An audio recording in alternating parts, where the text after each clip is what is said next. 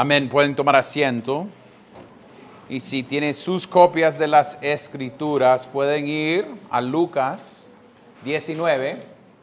Hoy vamos a regresar, después de dos semanas fuera de Lucas, vamos a retomar después de la historia de Zaqueo que habíamos visto hace tres domingos, después de un tiempo en Juan, una semana en Juan y después Salmo 133. Hoy regresamos a esta parábola que vamos a ver acerca de, de el rey saliendo y cómo respondieron sus siervos en, el, en la espera. En ciertos sentidos, quiero que ustedes ponen ojo y pongan atención acerca de la idea que en este texto está enseñándonos cómo debemos vivir en vista de la eternidad, en vista que nuestro rey sí va a regresar y cómo debemos vivir sabiendo que el rey ya salió y el rey viene de regreso. Entonces, con eso en mente, leemos 19, Lucas 19, versículos 11 y adelante. Estando ellos oyendo estas cosas, Jesús continuó diciendo una parábola, porque él estaba cerca de Jerusalén y ellos pensaban que el reino de Dios iba a aparecer de un momento a otro. Por eso dijo, cierto hombre de familia noble fue a un país lejano a recibir un reino para sí y después volver. Llamando a diez de sus siervos, les repartió diez minas y les dijo, negocien con esto hasta que yo regrese. Pero sus ciudadanos lo odiaban y enviaron una delegación tras él, diciendo, no queremos que este reine sobre nosotros.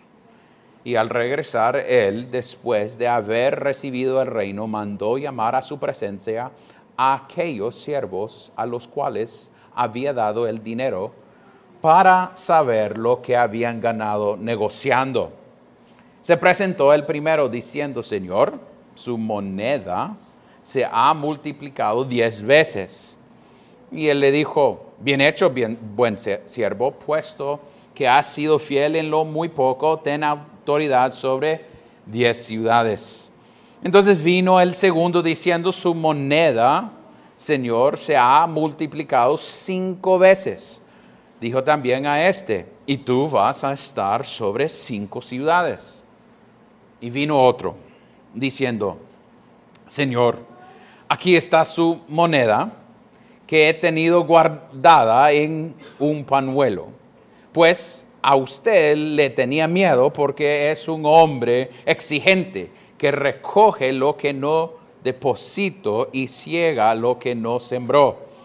Él le contestó, siervo inútil, por tus propias palabras te voy a juzgar.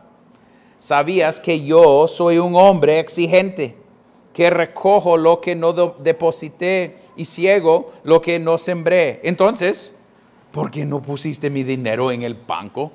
Y al volver yo lo hubiera recibido con los intereses y dijo a los que estaban presentes, quítenle la moneda y dénsela al que tiene las diez monedas. Ellos le dijeron, Señor, él ya tiene diez monedas. Les digo que a cualquiera que tiene, más le será dado. Pero al que no tiene, aún lo que tiene se le quitará. Pero a estos, mis enemigos, que no querían que reinara sobre ellos, tráiganlos acá y mátenlos delante de mí. Esto es la palabra de Dios. Oremos. Padre Celestial, te damos gracias por esta palabra, para cerrar este día del Señor pensando en la eternidad, pensando que nuestro Rey viene de regreso sabiendo que nosotros también debemos vivir en vista de esa eternidad. Oh Dios, pedimos que durante este tiempo juntos, que nosotros podemos ver y entender más de tu gloria, que podemos entender más de Cristo, que podemos ver más de nuestro pecado y arrepentirnos y poner nuestra esperanza nuevamente, diariamente, momento por momento, sobre Cristo, nuestro único Salvador. Y pedimos esto en el nombre de Cristo. Amén. Y amén. En mi preparación para este, esta prédica encontré varios comentarios que no me dio o casi dieron la misma introducción. En ciertos sentidos yo lo voy a robar de ellos en la idea que el contexto de lo que está sucediendo cuando Jesús estaba dando este ejemplo. Es hace unos 30 años antes Jesús o Jesús estaba hablando de una situación que sucedió en esa época. Herodes, el grande, el que había ordenado que los bebés varones en Belén había sido matados, acaba de morir. Entonces, después de su muerte, había un hijo que quería tomar, que se llama Arquelao, quería reemplazar a él en ese puesto. Pero antes de hacerlo, lo que él tenía que hacer es ir a Roma para pedir la habilidad para ser el rey o el que iba a estar sobre ese área. Cuando él se fue ahí a Roma, había una delegación de judíos que estaban tan enojados que se los seguía hasta Roma para pedir que él no sea el rey sobre ellos. Y después, cuando él sabía lo que estaba pasando, regresó a Belén y Jerusalén y mató a ellos que estaban en contra de él. Entonces ahí tenemos el contexto. Es interesante que Cristo es alguien que está tomando nota de lo que está sucediendo alrededor de él. Él está ahí puesto viviendo en un mundo real y agarrando cosas reales. Es decir, que nosotros vivimos en un mundo real. Es que debemos ver los anuncios y ver los, lo que está saliendo y pasando en nuestro país. Y es algo que hubiera sido algo que hubiera llamado la atención de la gente. Miren lo que él, él está haciendo referencia a esta situación. Y eso es lo que él quiere causar. Esto está atrás de su historia para que ellos puedan conectarlo. Pero nosotros debemos preguntar ciertas preguntas acerca de este texto. Si nosotros podemos ver que Él está hablando de la eternidad, hablando de lo que viene en camino, en ciertos sentidos quiero poner cuatro preguntas durante este, en este texto. La primera pregunta, que es punto número uno, la primera pregunta es, ¿quién es este rey? ¿Quién es este rey? Ya podemos ver que e, él estaba ahí hablando con la gente y dio esta parábola. Y, es interesante que él estaba acercándose a Jerusalén. Y cuando esto sucedió, lo que sucedió con e, e, el hombre que quería ser rey era acerca de la, bien cerca de la Pascua. Entonces lo que estaba sucediendo es, estamos yendo a Jerusalén por la Pascua y Cristo está hablando de este rey. Pero ¿quién es este rey? Dice, por eso dijo, cierto hombre de familia noble fue a un país lejano a recibir un reino para sí y después volver. Tenemos que decir que él está hablando de él mismo. Está hablando que, eh, dando el ejemplo que él es el rey en este texto. El rey del texto es Cristo. Él había dicho lo que viene en camino, había dicho que él iba a morir y ellos estaban diciendo que no iba a morir, pero él está poco a poco mostrando a ellos lo que viene en camino. Este rey es Cristo. Y en ciertos sentidos, Él está preparándose para lo que viene en camino, que este rey va a regresar. Es interesante que a mí me gusta pensar en este texto en el, en el sentido de entender que Él está tratando de ayudarles, a ayudarles ver a largo plazo. El rey se fue, pero el rey viene de nuevo. El rey se fue y estamos esperando que Él venga de nuevo. Y a veces no, no nos gusta hacer esto. Hace unas semanas estábamos hablando en nuestra casa con los niños acerca de la muerte. Y los niños no quieren hablar de la muerte. Quieren, no, no, no, no, no, no, no va a suceder. Yo cuando mi papi tenía 40 ya estaba despediéndome de él, diciendo, ah, nos vemos papi, ya, ya ha sido un buen vida, ¿va?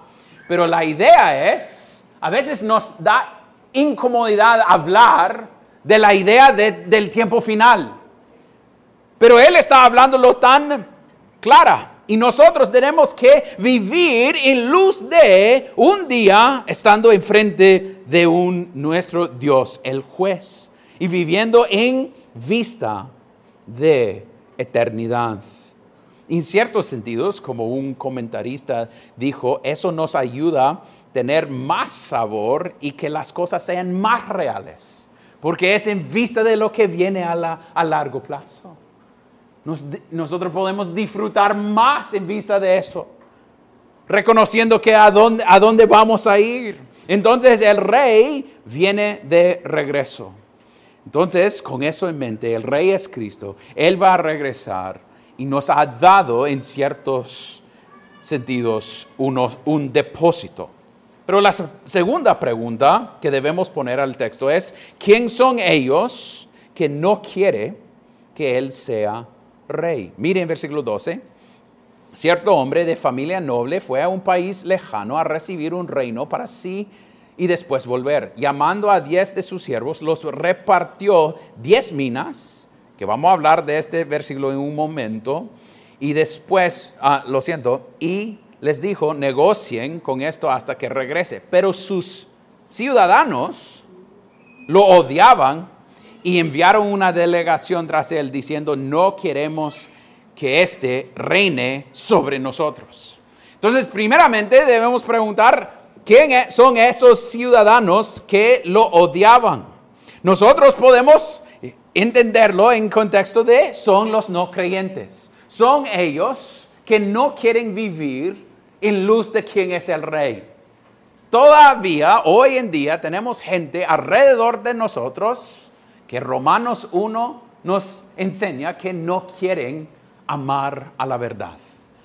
Quieren bajarlo y dejarlo y echarlo por afuera.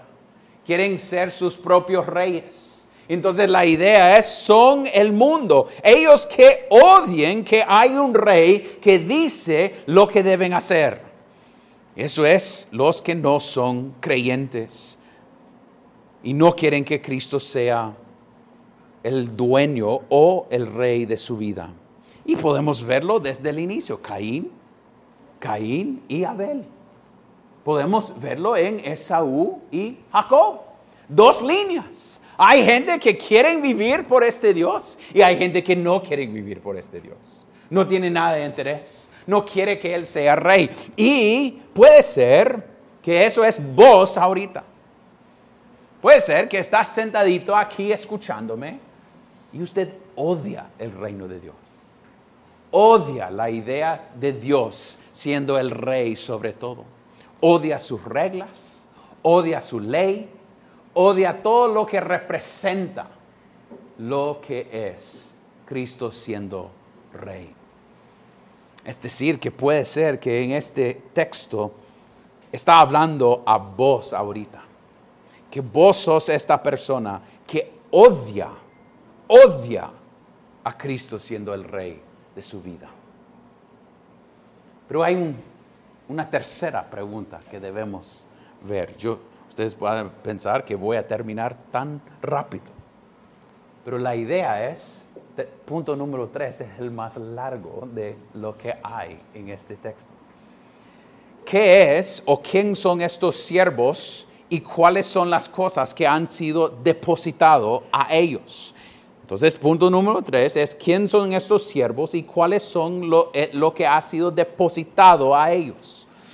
En versículo 3, 13 dice, llamando a diez de sus siervos, les repartió diez minas y les dijo, negocian con esto hasta que yo regrese. Entonces, una, tenemos que entender la idea de minas y la, la diferencia entre minas y talentos. Una mina, mina es casi tres meses de sueldo. Entonces estamos hablando que Él está dando a cada uno 30 meses de sueldo. Algunos pueden empezar a hacer sus números y decir, ah, wow, qué, qué cantidad de dinero, o pues, qué poco de dinero. No sé cómo responden a eso. Pero la idea es, Él está dándoles un depósito. Y el enfoque es que Él está dándoles esto para hacer algo con el depósito. Porque Él dice, lo, repartió diez minas y les dijo, negocian con esto hasta que yo regrese. Entonces es decir que Él está comprometiéndose a regresar y cuando Él regrese, Él quiere saber lo que ellos han hecho con este dinero. Él, quiere saber lo que ellos van a hacer con este dinero.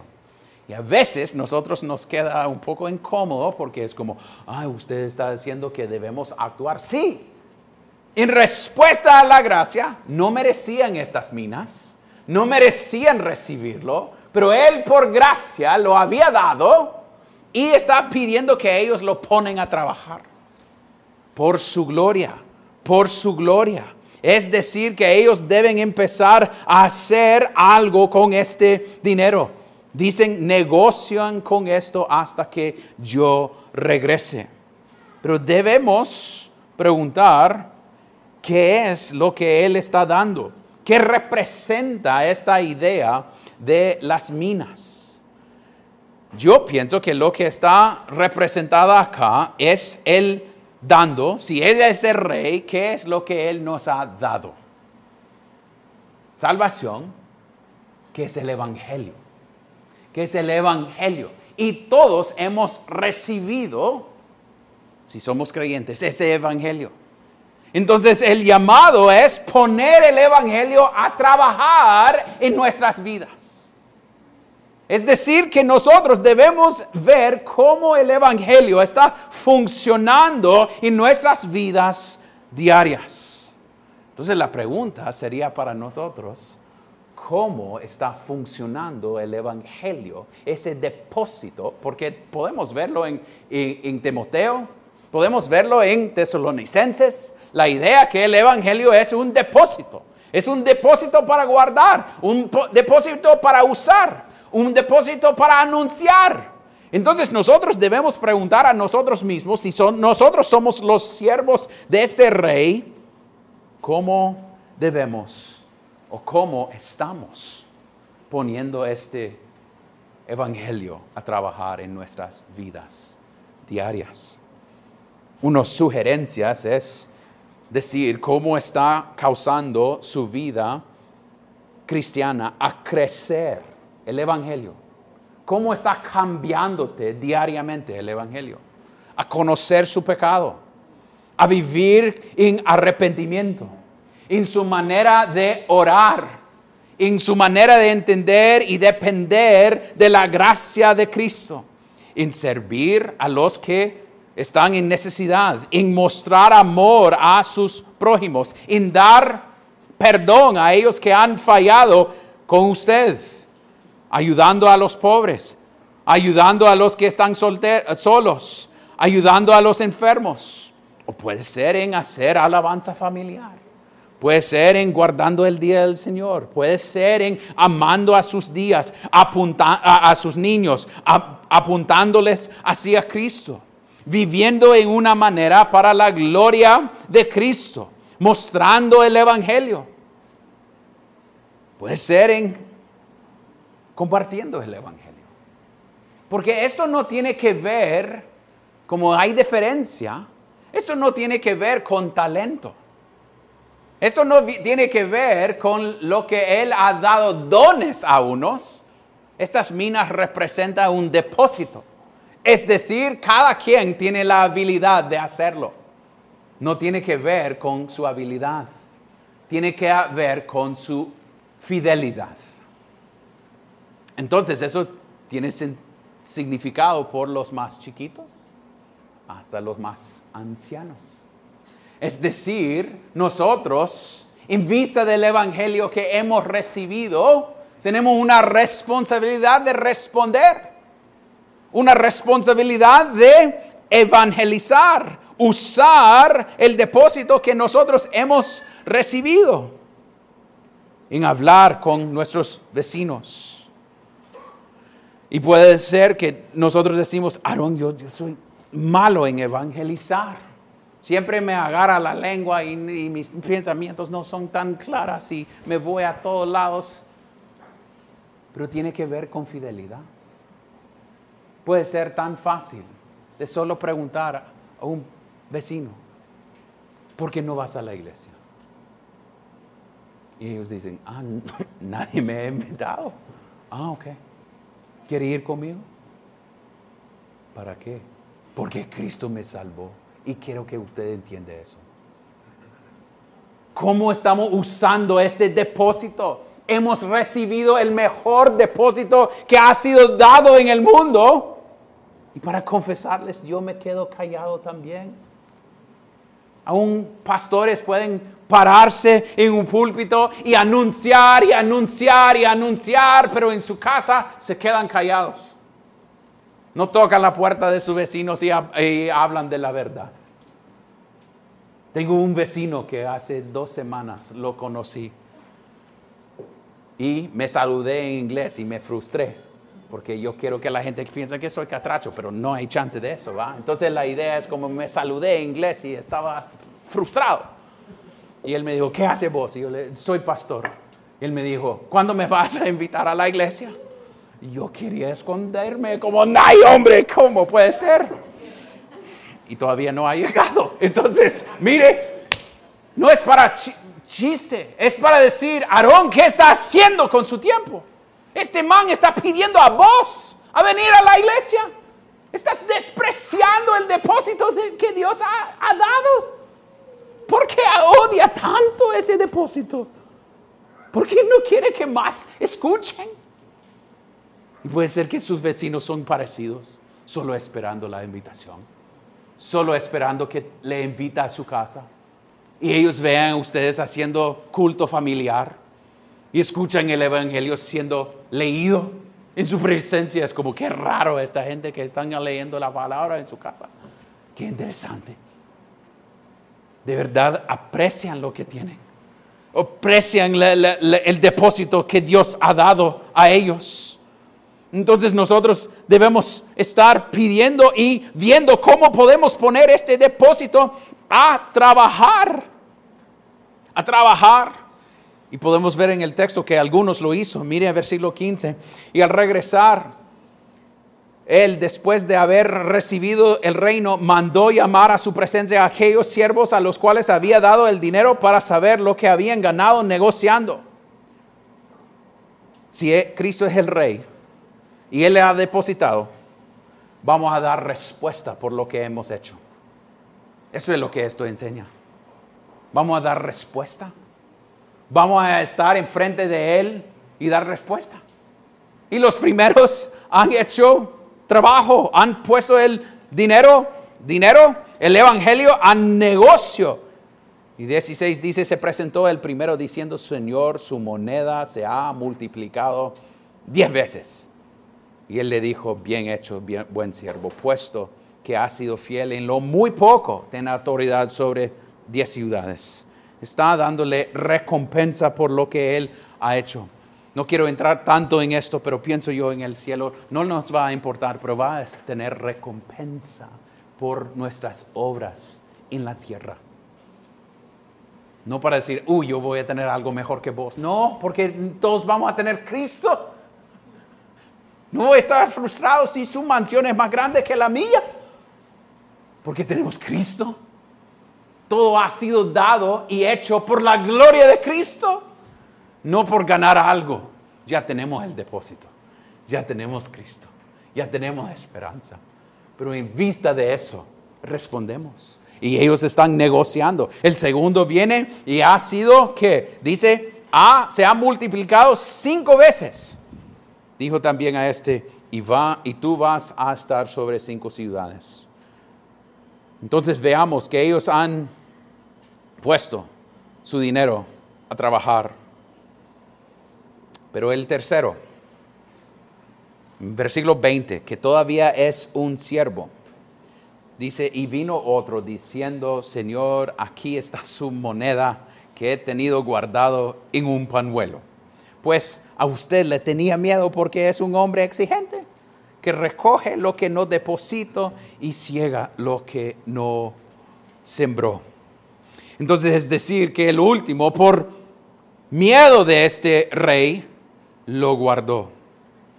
Es decir, que él nunca quería gastar ni un centavito porque tenía miedo que iba a perder algo. Y puede ser que eso es nosotros también. Uh, pero me, me va a costar mi relación con esta persona en tratar de evangelizarlo. O puede ser que va a estar bien incómodo y no va a querer regresar a mi casa. No quería arriesgarse no quería salir de sus lugares donde estaba cómodo. Entonces por eso no hizo nada. No hizo nada. En ciertos sentidos lo, lo, lo quedó conservándolo.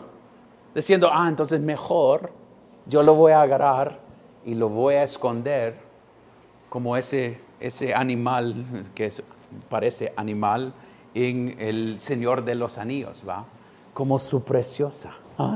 lo voy a agarrar y voy a, jalarlo por mí mismo para que nadie lo, lo, saque de mí. No quiero perderlo, entonces en vez de perderlo, lo voy a tener acá. No, no, no, no. Estás equivocado vos. Estás perdiendo porque no estás poniendo a acción y esto es un peligro para nosotros que somos creyentes, que esto todavía es un siervo, porque en versículo 22 dice que el rey contestó, y dijo que, siervo inútil, no vale nada vos. Estás perdiendo. Sos inútil, no hagan, no estás haciendo nada con lo que has dado a usted. Y a veces puede ser lo mismo de nosotros. Podemos ser cristianos ah, de la cultura. Y actuar en maneras de conservar el Evangelio y tenemos todas las tradiciones cristianas. Vamos a las bodas, tenemos nuestras bodas en la iglesia, tenemos nuestros niños en la escuela dominical. Podemos en ciertos sentidos decir, somos contra aborto, somos contra esto. Nosotros tenemos esta convicción. Puedo envolver mi religión en un panuelo y conservarla en vez de arriesgarme. Eso es un problema. Eso es no entender la gracia que hemos recibido. Es decir, mi trabajo es guardarlo. Y en esa manera lo que él hace es lo hace este rey como alguien duro. Mire lo que él dice de este rey. Él dice, yo lo hice. Mire, él echando la culpa sobre el rey. Yo lo hice porque vos sos alguien, alguien duro. ¿Sabías en versículo 22, ah, en 21, dice, pues a usted le tenía miedo, porque sos un hombre exigente, que recoge lo que no deposito y ciega lo que no sembró. Es decir, usted es tan duro que tenía miedo, entonces no quería arriesgarme, entonces me quedo así, cuidando a mí mismo, en vez de viviendo para su gloria. Es interesante que él no ha visto que este rey ha sido generoso en darle los diez minas. Olvidó la gracia. Suena muy parecido a Adán y Eva en el jardín. Olvidaron la gracia que habían recibido. Un Dios generoso dándoles todo. Después es como, no, pero sabiendo que. Entonces, no, eso es lo que tenemos en este texto. Este hombre tratando de como cubrir su manera de vivir. Entonces, durante nuestra práctica de esta, esta, esta sección de, de prédicas, Adán dijo una cosa, pero ¿cómo puede ser que él contestó con las mismas palabras? Es el rey diciendo, yo soy así. Yo no pienso que es el rey diciendo que él es así. Solo está usando las palabras del hombre como en una manera lógica contra el hombre. Si usted tiene este pensamiento acerca de mí, entonces, ¿por qué no depositaste el dinero solo para que yo podía ganar un poquito? Si iba a hacer nada, si tiene pensamientos tan duros de mí. Él no está diciendo que es duro. Él está reconociendo lo que el hombre piensa de él. Y puede ser que usted es muy parecido hoy. Piensa que su vida ha sido duro. Has recibido el Evangelio, pero siempre sos la víctima en la historia. Siempre sos la persona que gente han hecho cosas contra ti. Siempre su vida ha sido difícil. Y ve a Dios como alguien bruto y alguien que está tratando de castigarle en vez de ver que Él ha sido bondadoso con usted, en darle chance para escuchar el Evangelio. En este texto me quedó con una pregunta más que me quedó pensando si este siervo es un creyente o no es un creyente. Porque a veces podemos pensar, pero parece que no es creyente. Parece que él no, no, no quiere servir a Dios. Pero aún en llamarle inútil, lo llama siervo. Y si veamos en versículo 27, hace una distinción pero a estos mis enemigos. Entonces está haciendo una distinción entre los dos. Entonces hay dos maneras de verlo. Hay gente que quieren decir que esto es un hombre como podemos ver en Hebreos que ha, ha dejado la fe, tenía como cosas que parecía creyente pero ahora no lo es. Nunca fue. O yo pienso si quieren ir yo pienso la opción que, me quedó más claro es en, en 1 de Corintios 3, 1 de Corintios 3, hablando de Jesucristo siendo el cimiento, 1 de Corintios 3, versículo 10 y adelante,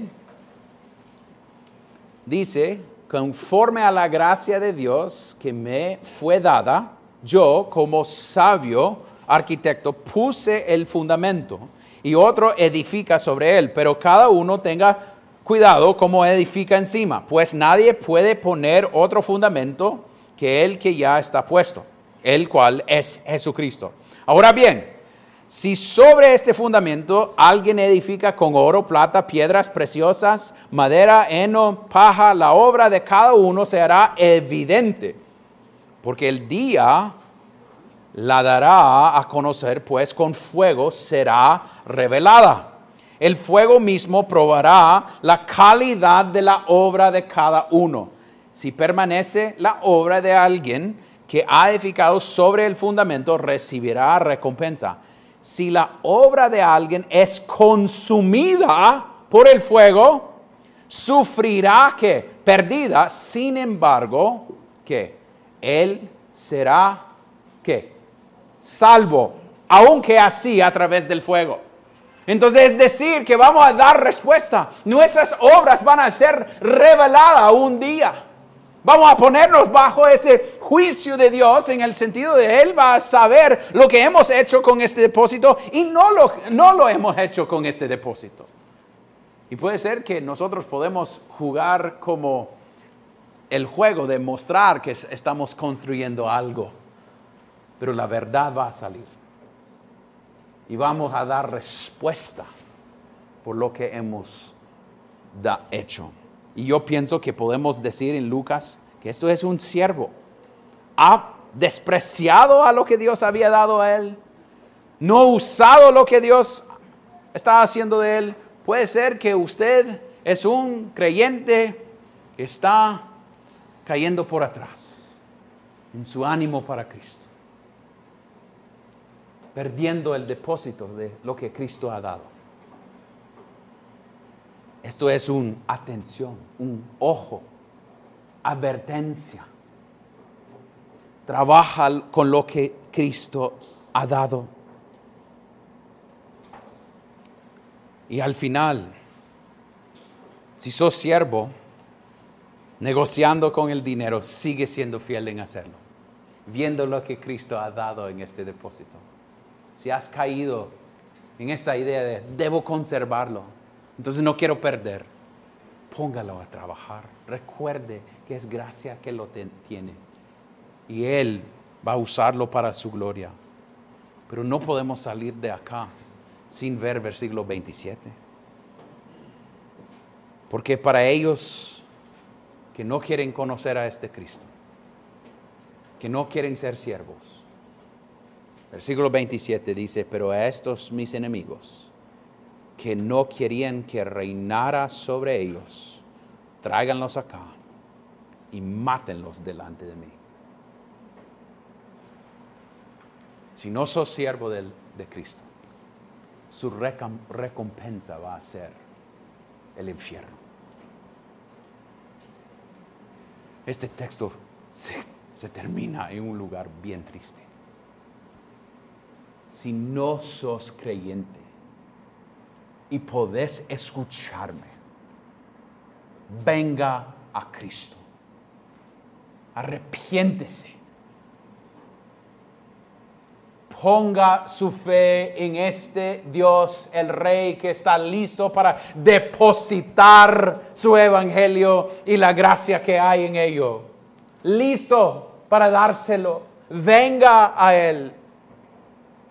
Arrepiéntese porque su herencia no va a ser solo perdiendo su moneda que has despreciado, eh, pero va a ser una herencia de juicio eterno sobre vos. No juega, deje de jugar. Ve que su única esperanza, la única esperanza de cada persona en este texto, de cada siervo, no es en ellos, es en el rey que lo da libremente. Venga a Él y descanse en Él. Padre Celestial, te damos gracias por tu palabra. Ayúdanos a ver, oh Dios, si somos creyentes, que hemos caído en nuestra tendencia de proteger el depósito, pensando que nosotros no queremos arriesgarnos. Ayúdanos, oh Dios ayúdanos poner el Evangelio a trabajar. No porque nosotros pensamos que hay algo en nosotros, no es algo de dones, oh Dios, es algo de fidelidad. Háganos ser fiel a ti, oh Dios, viendo que ha sido por su misericordia con nosotros. Ayúdanos, oh Dios, ver cómo podemos poner el Evangelio a trabajar, este depósito en nuestras familias, con nuestros vecinos, con nuestros compañeros de trabajo o escuela o lo que sea, oh Dios. Ayúdanos a poner nuestra confianza en ti. Ayúdanos a vivir y vista de la eternidad, que tú vas a regresar un día, que nosotros vamos a dar respuesta a lo que hemos hecho, oh Dios. Ayúdanos a vivir en, en vista de esa eternidad, no por temor, pero poniendo el Evangelio a trabajar en vista de la gracia que hemos recibido a través de Cristo, en respuesta a su gracia, oh Dios. Oh Dios, pedimos por ellos entre nosotros que siguen caminando en oscuridad.